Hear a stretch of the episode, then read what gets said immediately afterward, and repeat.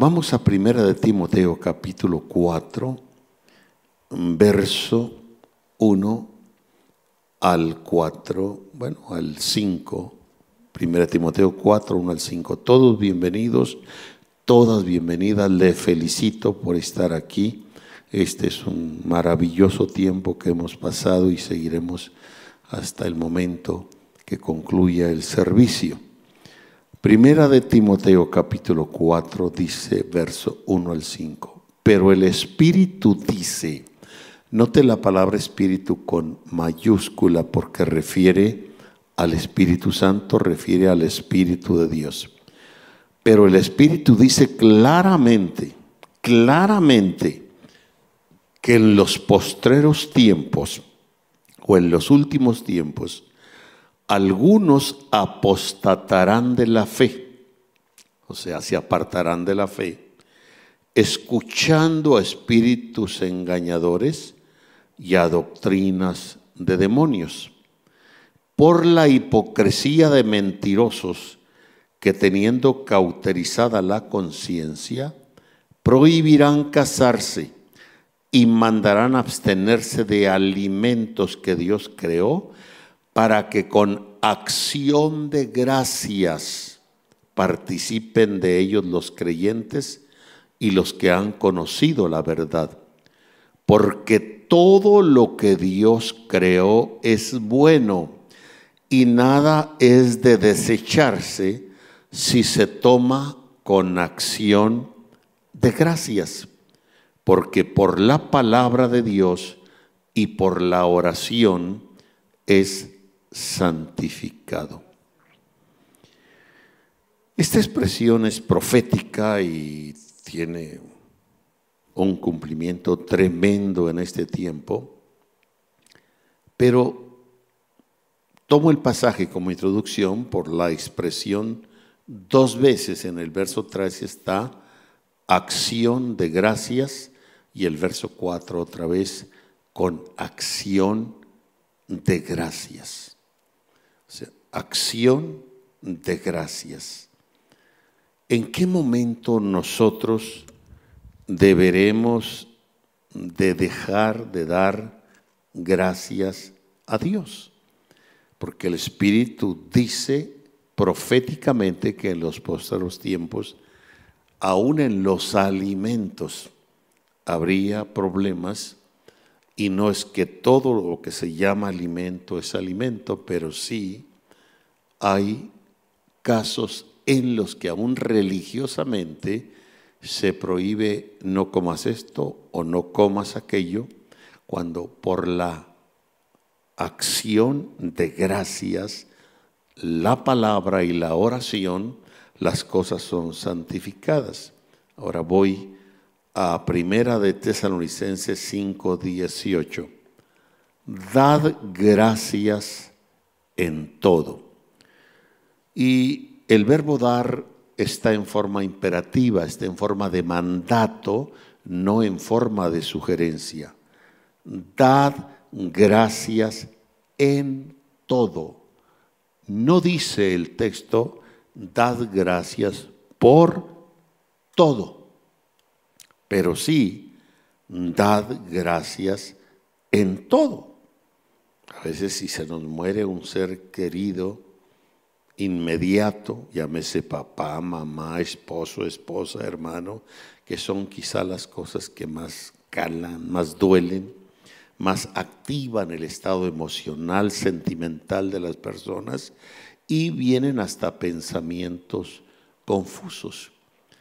No vamos a decir gracias porque se murió mi papá, mi mamá. Sin embargo, debemos dar gracias a Dios en todo, aunque no por todo.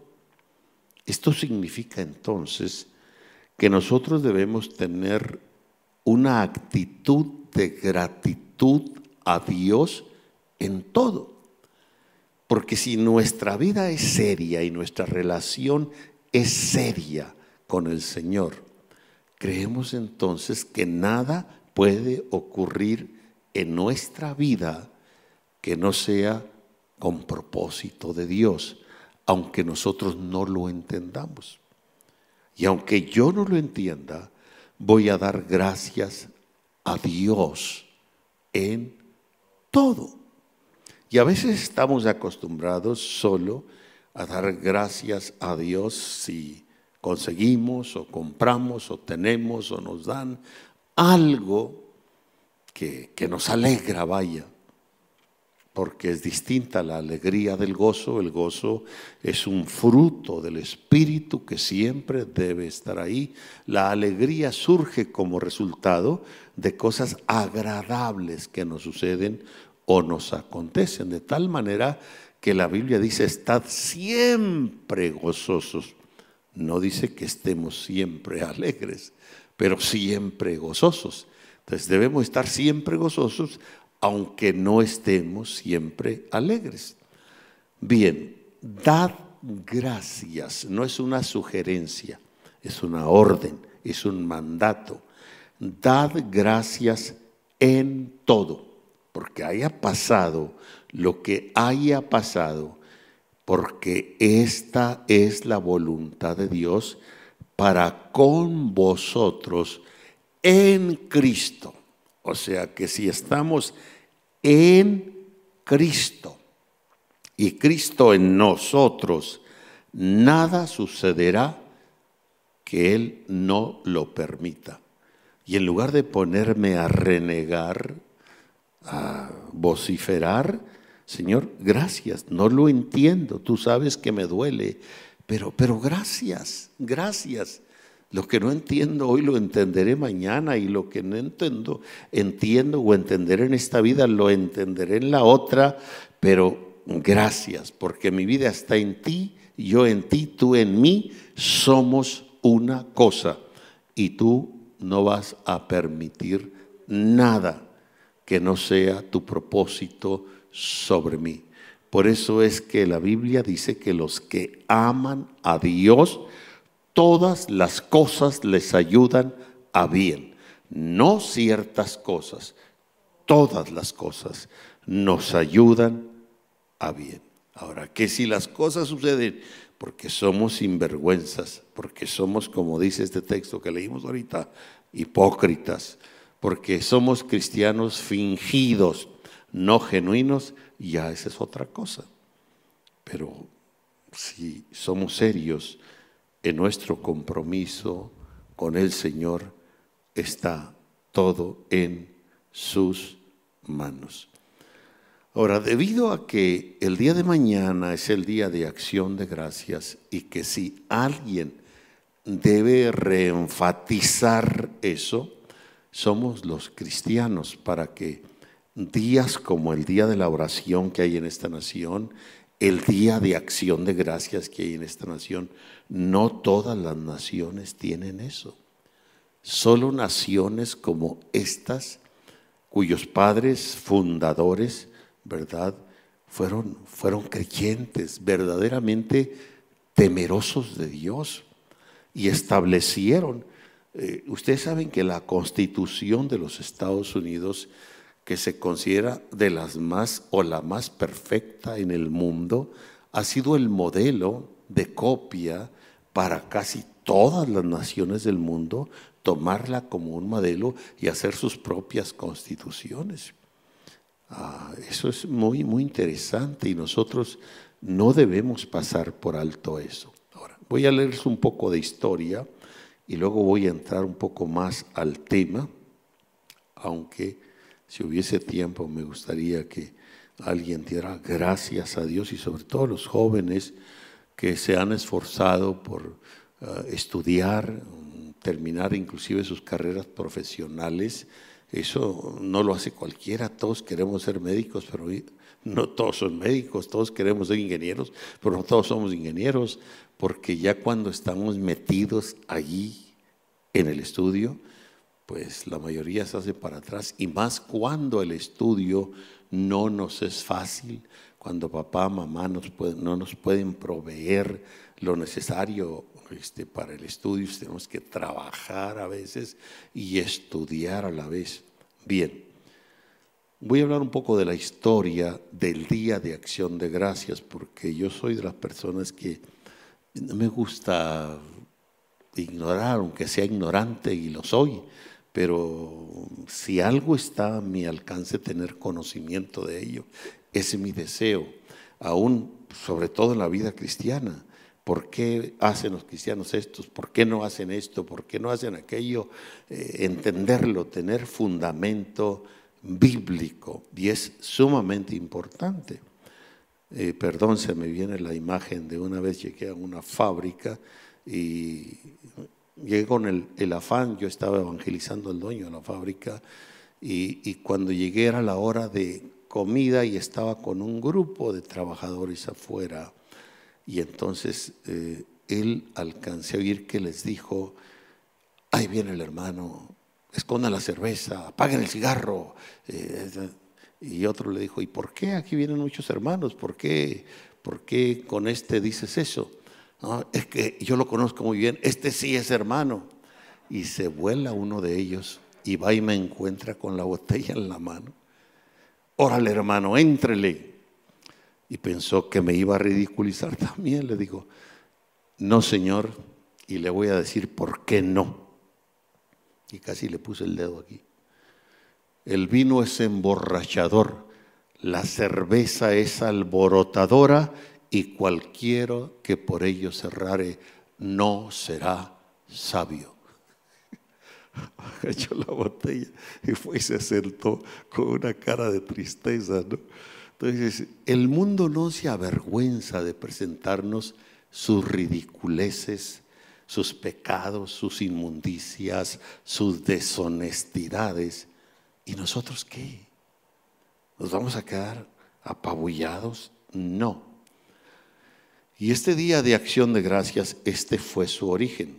Según la historia, esta es la historia de una de las festividades más importantes en los Estados Unidos, en este país.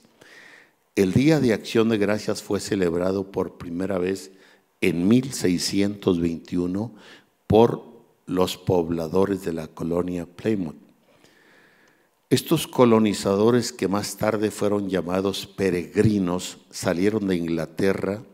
Esto era porque deseaban separarse de aquella institución religiosa establecida y les hacía ciertas prohibiciones de libertad de culto. Además buscaban adorar a Dios a su propio entendimiento y manera. Después de salir de Inglaterra, los peregrinos se establecieron en Holanda en 1608. Finalmente, en 1620, los peregrinos se embarcaron en el Mayflower buscando libertad de culto en este mundo nuevo para ellos. Su destino original era la colonia de Jamestown en Virginia, en América del Norte. Sin embargo, una tormenta los sacó de su ruta y en noviembre de 1620 llegaron al norte de Plymouth, Massachusetts. El primer invierno fue de grandes penurias para los colonizadores, ya que más de la mitad de la colonia murió de hambre. Sin embargo, aquellos que sobrevivieron continuaron luchando y en la primavera sembraron su primera cosecha de maíz es cuanto un indio guerrero se hizo amigo de ellos y enseñó a los colonizadores cómo sembrar y cultivar el maíz y los ayudó a establecer buenas relaciones con las tribus indias vecinas. Ahora, ¿cuándo fue realmente la primera celebración de acción de gracias? Fue en otoño del año de 1621, después de una buena cosecha, el gobernador Bradford dedicó un día para dar gracias al Señor después de haber recogido el fruto de su trabajo. Es un gesto de amistad. Los peregrinos así invitaron a los indios vecinos para juntos celebrar una fiesta, por lo que en aquella reunión compartieron pavos, gansos, maíz, langostas, almejas, calabazas y frutas secas. Al siguiente año no fue posible celebrar el Día de Acción de Gracias. Esto fue porque hubo una muy limitada cosecha. Además, los peregrinos tuvieron problemas para ese entonces con los indios. Sin embargo, esto siguió evolucionando y en 1623 el gobernador Bradford proclamó el 30 de julio como el Día de Acción de Gracias para celebrar el final de un largo periodo de sequía. Después de este año, la celebración del Día de Acción de Gracias fue de forma irregular. Hasta 1789, poco tiempo después de que las trece colonias se unieran, el presidente George Washington presentó un acuerdo al Congreso para celebrar un día nacional para dar gracias y que sea de oración pública. La resolución se aprobó el 26 de noviembre de 1789. A partir de ese momento se celebró el primer Día Nacional de Acción de Gracias. 26 de noviembre de 1789. En la proclamación correspondiente, el presidente George Washington invitó a los estadounidenses a dar gracias a Dios por su protección, por la victoria en la lucha, la libertad, la paz y la prosperidad en este nuevo país. En 1846, Sarah Hall, editora de Lady Book, una revista para mujeres, lanzó una campaña para hacer del Día de Acción de Gracias una gran fiesta nacional. Después de nueve años logró su meta. El Día de Acción de Gracias fue y ha sido una celebración nacional. Y fue así cuando se escogió el cuarto jueves de noviembre. El 3 de octubre de 1863 el presidente Abraham Lincoln realizó una proclamación sobre esta importante festividad. A partir de su mandato se comenzó a celebrar el Día de Acción de Gracias, que es el cuarto jueves del mes de noviembre. La manera en que se celebra el Día de Acción de Gracias se ha conservado igual hasta hoy en día. Actualmente, el Día de Acción de Gracias sigue siendo un festejo durante el cual las familias estadounidenses se reúnen para compartir los frutos de la abundancia, de la cosecha, para dar gracias a Dios por todas sus bendiciones. Entonces tiene un trasfondo interesante, tiene un trasfondo que vale la pena pues eh, corrientemente decimos el día del pavo. No, no, no, por favor, hay que llamar las cosas por su nombre. El día de acción de gracias. Y tal vez poco nos acordamos durante cada día que transcurre de dar gracias a Dios por todo por el aire que respiramos, por la salud espiritual, mental, emocional, física, financiera, por tener un techo, por X tantas cosas, por mm, tener, vaya, quienes trabajan, por ejemplo, en los hospitales y que constantemente ven la desgracia humana en la gente enferma o niños naciendo con deficiencias no hay más que decir si somos padres, Señor, gracias, porque mis hijos nacieron normales, porque, bueno, hay tanto, tanto por qué agradecer a Dios. Si hablamos aún de cosas de valor temporal, si entramos a las cosas de valor eterno, no se diga. Así que vamos a Romanos 1, 20 al 22. Y antes de terminar al final, si hay jóvenes que se van a graduar este, y quieren hacer público un agradecimiento a Dios que les permitió terminar su carrera, pues vengan, suban, quítenme el micrófono. Amén. Romanos 1:20 al 22 dice, porque las cosas invisibles de Él, o sea, de Dios, su eterno poder y deidad se hacen claramente visibles desde la creación del mundo, siendo entendidas por medio de las cosas hechas de modo que no tienen excusa. Pues habiendo conocido a Dios, no le glorificaron como a Dios, ni le dieron gracias, sino que se envanecieron en sus razonamientos y su necio corazón fue entenebrecido. Y profesando ser sabios, se hicieron fatuos o necios. Ahora, voy a parafrasear un poco el verso 20, porque las cosas invisibles de Él, o sea, las cosas invisibles de Dios. Dios al crear creó cosas invisibles y creó cosas visibles. Creó cosas inmateriales, creó cosas materiales. Creó cosas intangibles, creó cosas tangibles. Creó cosas impalpables, creó cosas palpables. Y ambos son producto de la creación de Dios. Pero hay pasajes que nos invitan, porque las cosas invisibles de Él, su eterno poder y deidad, se hacen claramente visibles desde la creación del mundo, siendo entendidas por medio de las cosas que son hechas, de modo que no tienen excusa. O sea, lo físico es una revelación de lo no físico.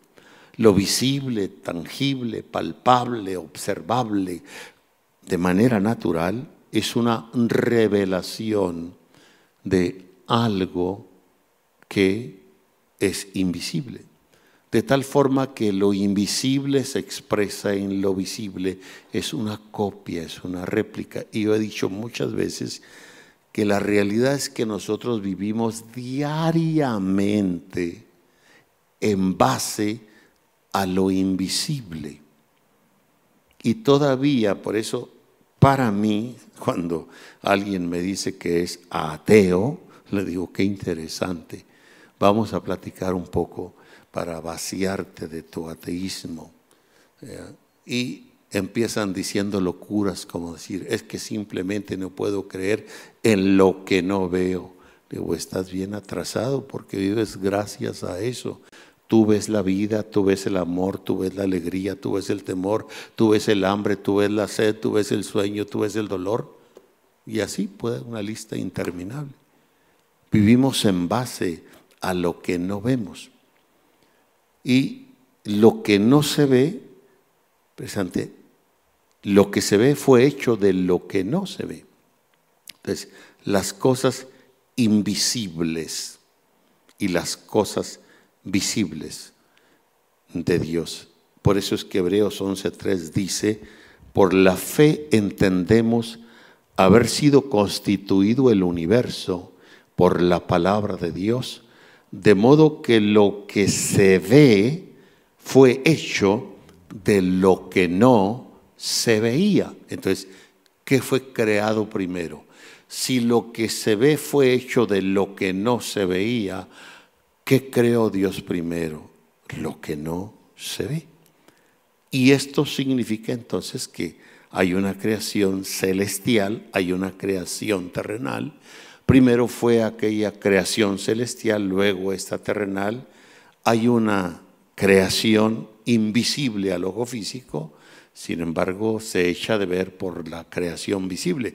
Eh, nosotros, por ejemplo, nos podemos ver y palpar físicamente en nuestro hombre exterior, pero nuestra esencia es el hombre interior, que es espiritual. Por eso está escrito, no mirando nosotros a las cosas que se ven, sino a las que no se ven. Parece una locura teológica esta declaración. No mirando nosotros a las cosas que se ven. Bueno, ¿cómo es que no debo mirar a las cosas que se ven, sino a las que no se ven? Entonces necesito tener más que ojos físicos. Debo tener por lo menos iluminado los ojos del entendimiento. Debo tener por lo menos activada una porción de fe. Si es que no, mis sentidos espirituales se activen y pueda ver ese mundo espiritual, ese mundo invisible. Porque las cosas que se ven son temporales, pero las que no se ven son eternas. El amor es eterno. Y la actividad física que proyecta el amor manifestándose es físico, pero es temporal.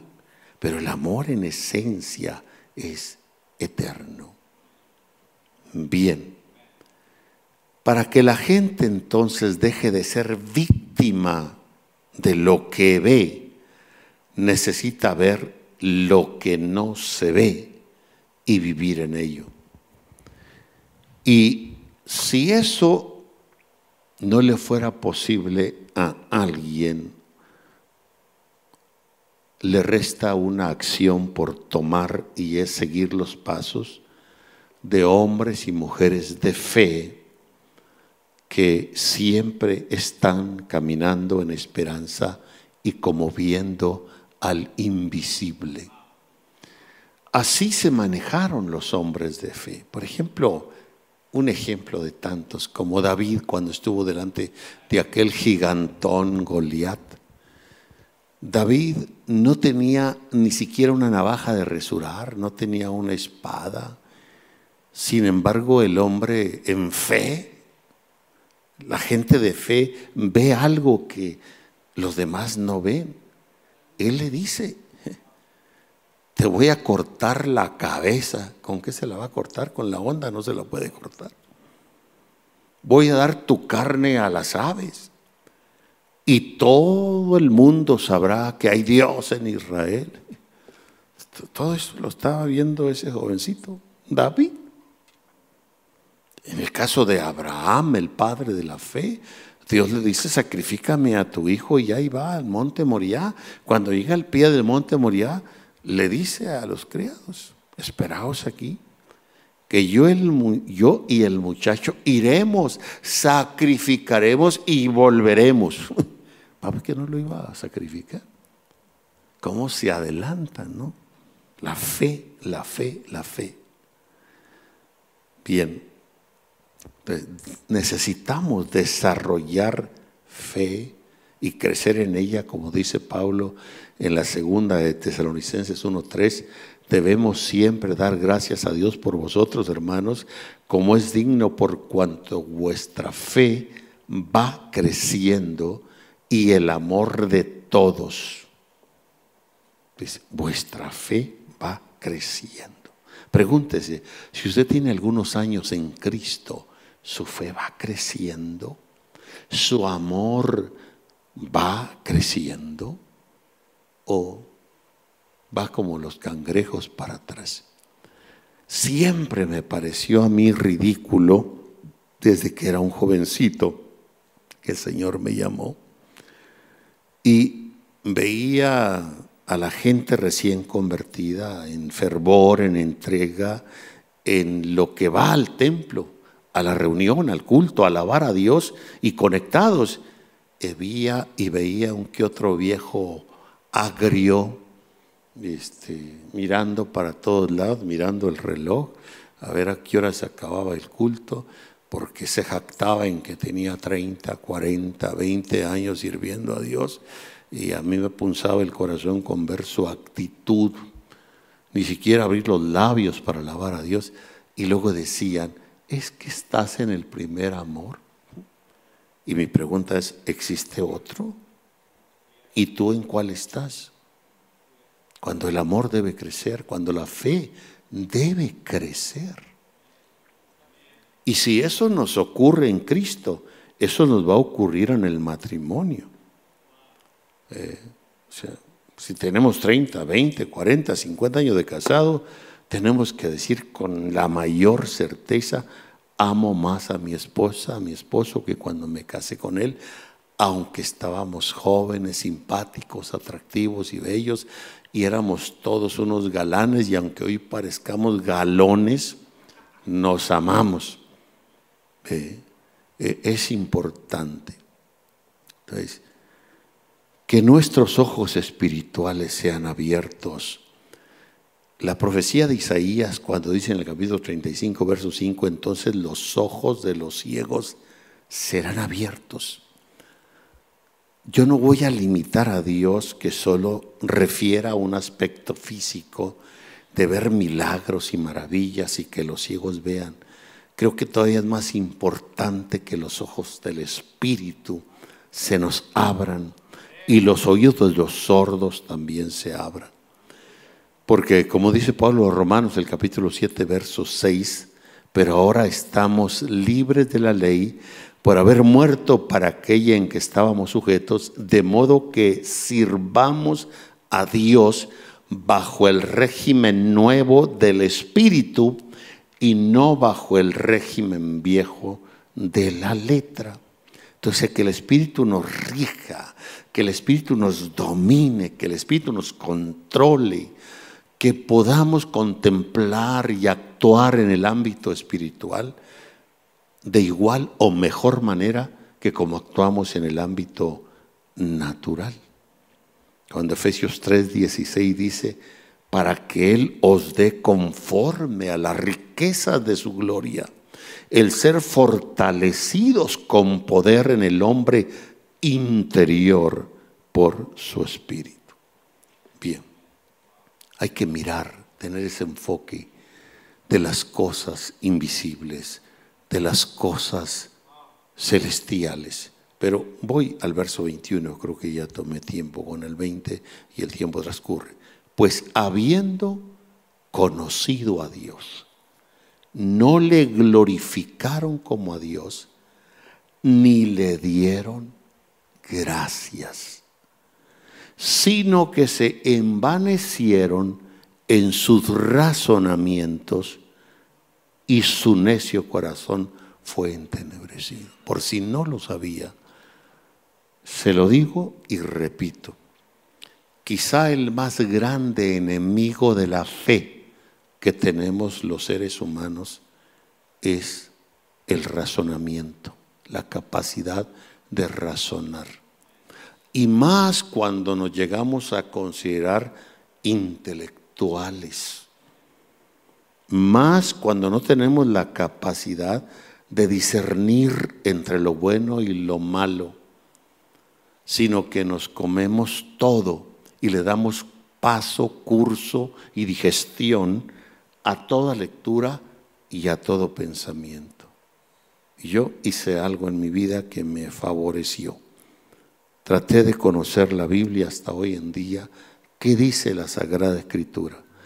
Y conociendo la Sagrada Escritura, entonces que puedo leer otros libros en los cuales soy muy selectivo en lo que leo. No me gusta leer basura, cuestiones novelescas, policíacas, que lo único van a ser fantasías que me hacen perder el tiempo y traer un relleno y memoria que no lo necesito para nada, no es más que basura. Pero aún leyendo libros de ciencia, cuestiones culturales, los comparo a la luz de las escrituras. Si no caen en ese molde, va para afuera. No me interesa. Recuerdo una vez que tuve un debate con filósofos y otra clase de gente metida en filosofar y, cosas de esas. Y tuve la oportunidad que me invitaran y fue televisado el programa y toda la cuestión. Cuando terminamos, pues yo iba caminando solo y iban dos personas atrás de mí y me hablaron. Un doctorado en Derecho y el otro era un campeón de oratoria y filosofía, no sé en dónde, y, me gritaron, hermano, hermano, digo, ¿qué pasó? Dice, reconocemos que nos fregó, pero usó la Biblia. ¿Qué más podía usar?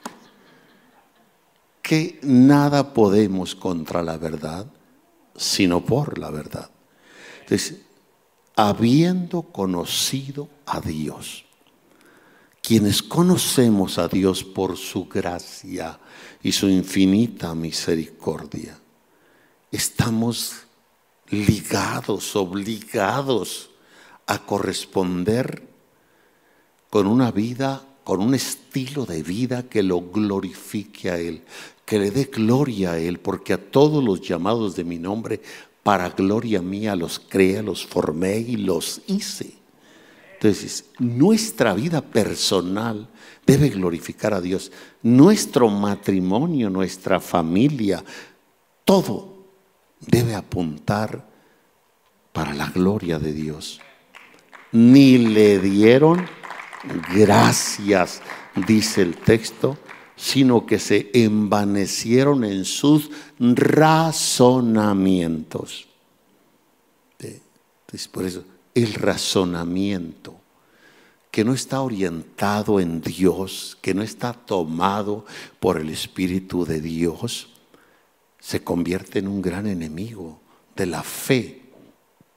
Y no es que lo que Dios hace no tenga razón. Lo que pasa es que la razón humana es demasiado pobre para querer juzgar la infinita capacidad de Dios. Y Dios siempre va a actuar más allá de la razón. Y no puedo meter a Dios ni lo que Él hace en mi pobre razón. Por eso la Biblia está llena de cosas, de acciones, de milagros que Dios hace. Y entonces, cuando anteponemos el razonamiento humano, nos volvemos necios y viene un entenebrecimiento, vienen tinieblas a nuestras vidas y no nos permite entonces lanzarnos por fe y experimentar porque en el Evangelio la justicia de Dios se revela por fe y para fe, como está escrito, mas el justo por la fe vivirá, y lo que no proviene de la fe es pecado. A veces tenemos que decirle, Señor, no lo entiendo, pero yo sé que tú no hablas para entenderte, tú hablas para que se te obedezca.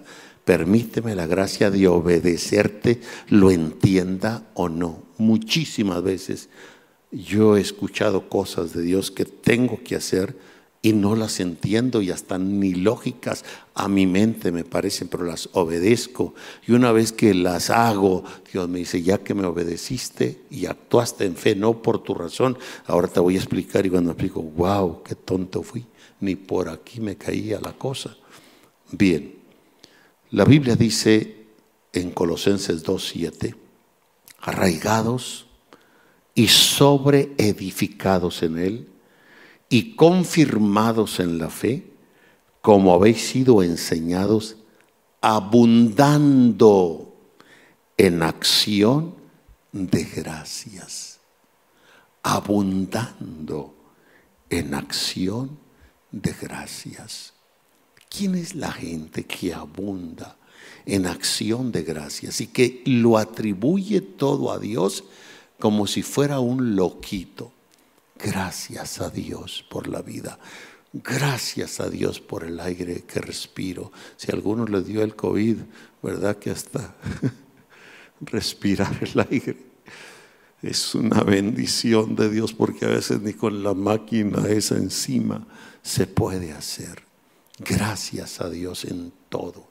Como si uno no tuviese facultades cuando Dios nos dio facultades, pero se las regresamos a Él y decir, Señor, todo es tuyo, de lo recibido de tu mano es que yo opero, arraigados, echar raíces en la fe, sobre edifícate en Él, en Cristo, confírmate en la fe, vuélvete inamovible y abunda en acción de gracias a Dios.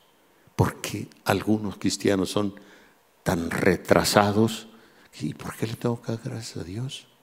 ¿Y por qué por todo? Ay, Dios mío. Para empezar, no tuviésemos vida, respiración, si no fuese porque es Dios quien nos lo da. Entonces, debido a esto, el salmista tenía mucha razón cuando escribió en el Salmo 100, verso 4, entrad por sus puertas con acción de gracias. Y refería al ir al lugar donde se alaba y se adora a Dios. Entrad por sus puertas. Seguramente ya estaba construido el templo, o tal vez no, pero por lo menos David tenía ese tabernáculo, esa carpa, donde estaba el arca, donde se iba a alabar a Dios y a disfrutar su presencia. Y dice, entrad, una orden, el verbo entrar en forma imperativa, en forma de mandato, entrad por sus puertas con acción de gracias. Y la palabra acción de gracias está siendo tomada aquí de una palabra hebrea, toda, que los significados no solo significa acción de gracias, implica alabanza, implica fiesta.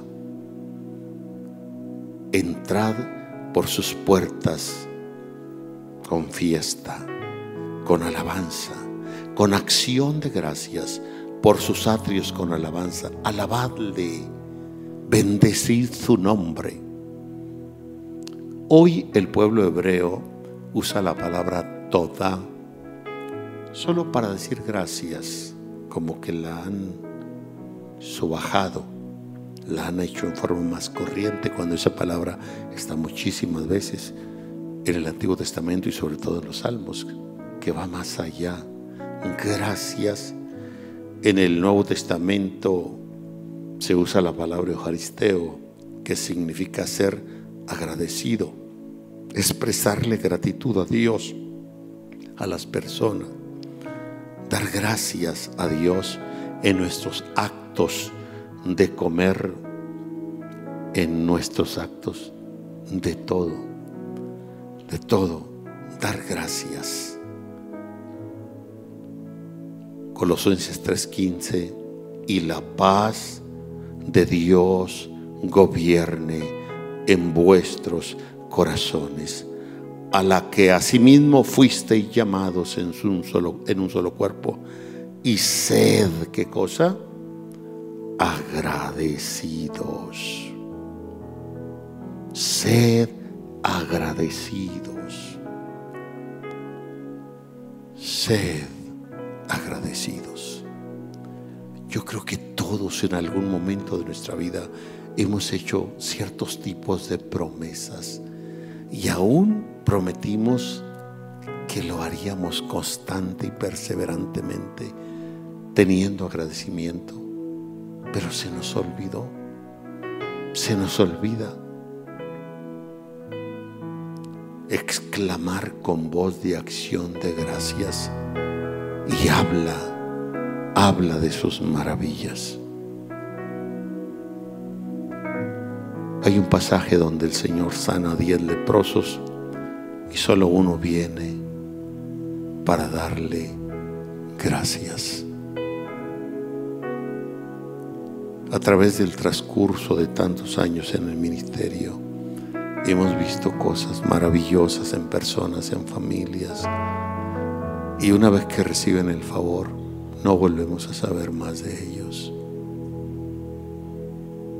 Me he encontrado en actividades a personas que, ah, me acuerdo que, por ejemplo, mi niña, mi niño, mi hijo, mi joven, toda, vida, toda la vida epiléptico, por decir un testimonio, y se oró esa vez, oró por él, jamás volvió la epilepsia. ¿Y ustedes qué? ¿Sus vidas qué? quisiéramos que todas las personas reaccionaran. Quizá una de las mujeres más evangelizadoras que he conocido fue nuestra hermana María Luisa Becerra, que ya pasó con el Señor. Ella estaba desahuciada de cáncer en estas partes y aquí y le daban máximo tres meses de vida. Fuimos a la casa, oramos, el Señor la sanó quiso hacer cultos en su casa, se llenó el lugar, tumbó la otra pared, se llenó el lugar, tumbó la otra pared, ¿verdad? Se llenó abajo, se construyó arriba. Y allí fue una fiesta en la famosa calle Juan Mata Ortiz, donde fácil 600, 700 gentes de pie en la escalera, pero la mujer se puso a trabajar, agradecida con Dios, no sé cuántos años le dio el Señor, pero murió en muy buena vejez. Que ahí que el apóstol Pablo dice, primeramente, cuando escribe su carta a los romanos, primeramente, doy gracias a mi Dios por Jesucristo. Y acostumbraba a esto el apóstol. Inclusive cuando llegó a hablar del dinero, de las ofrendas, eh, decía que esto producía acción de gracias a Dios. Eh, que este servicio motivaba, abundaba, dice, abunda en muchas acción de gracias a Dios. No todo lo tenemos que entender para dar gracias a Dios. Por eso es que Pablo a los Corintios les dice, el capítulo 9, verso 15 de la segunda carta, gracias a Dios por su don inefable. Y la palabra inefable es impronunciable, indecible, inarrable, indescriptible inefable se aplica a lo que tiene altas cualidades y que nos es imposible explicarlo. Gracias. Gracias Señor. Entonces, el día de mañana no lo menosprecie. Si puede estar en familia, esté en familia. Que cada uno dé gracias a Dios y gracias a Dios por estar todavía en esta nación que en medio de toda la turbulencia que trae, todavía tenemos paz. Todavía sigue siendo la nación más poderosa del mundo. Y son sus oraciones. Es como hoy que estuvimos en Monterrey. Por más de un año no llovía. Había desespero por falta de agua. Como la racionaron cómo tenían que salir a buscar agua para las cosas más indispensables. Dios bendiga a los que han promovido la oración intercesora por México y que esa fue la base de la reunión en Monterrey y promover el ayudamiento, porque todos los días estuvo lloviendo, día y noche, día y noche. Digan lo que digan otras gentes, tenemos que atribuirlo a Dios y gracias, gracias, gracias a Él. Vamos a orar. Si somos agradecidos, la gratitud motiva poderosamente la alabanza. Por eso el salmista dice, yo bendeciré al Señor en todo tiempo y su alabanza estará de continuo en mi boca, porque tengo gratitud. Señor, gracias por esta nación de los Estados Unidos de Norteamérica. Gracias a los principios escriturales fueron considerados por los padres fundadores para llevar a cabo la constitución que la rige hasta hoy en día, salvo algunas enmiendas que ha servido de modelo y sirvió para otras muchas naciones, entre ellas nuestro querido México. Desde esta nación bendecida, a pesar de todos los ataques del enemigo, bendecimos el resto de las naciones del mundo. Y te damos gracias, gracias, porque todavía hay un pueblo en Norteamérica y en el resto de las naciones que busca tu rostro, que te expresa gratitud tomando un estilo de vida digno y propio de que tú exiges, de lo que tú exiges en tu palabra santa. Gracias, infinitamente gracias.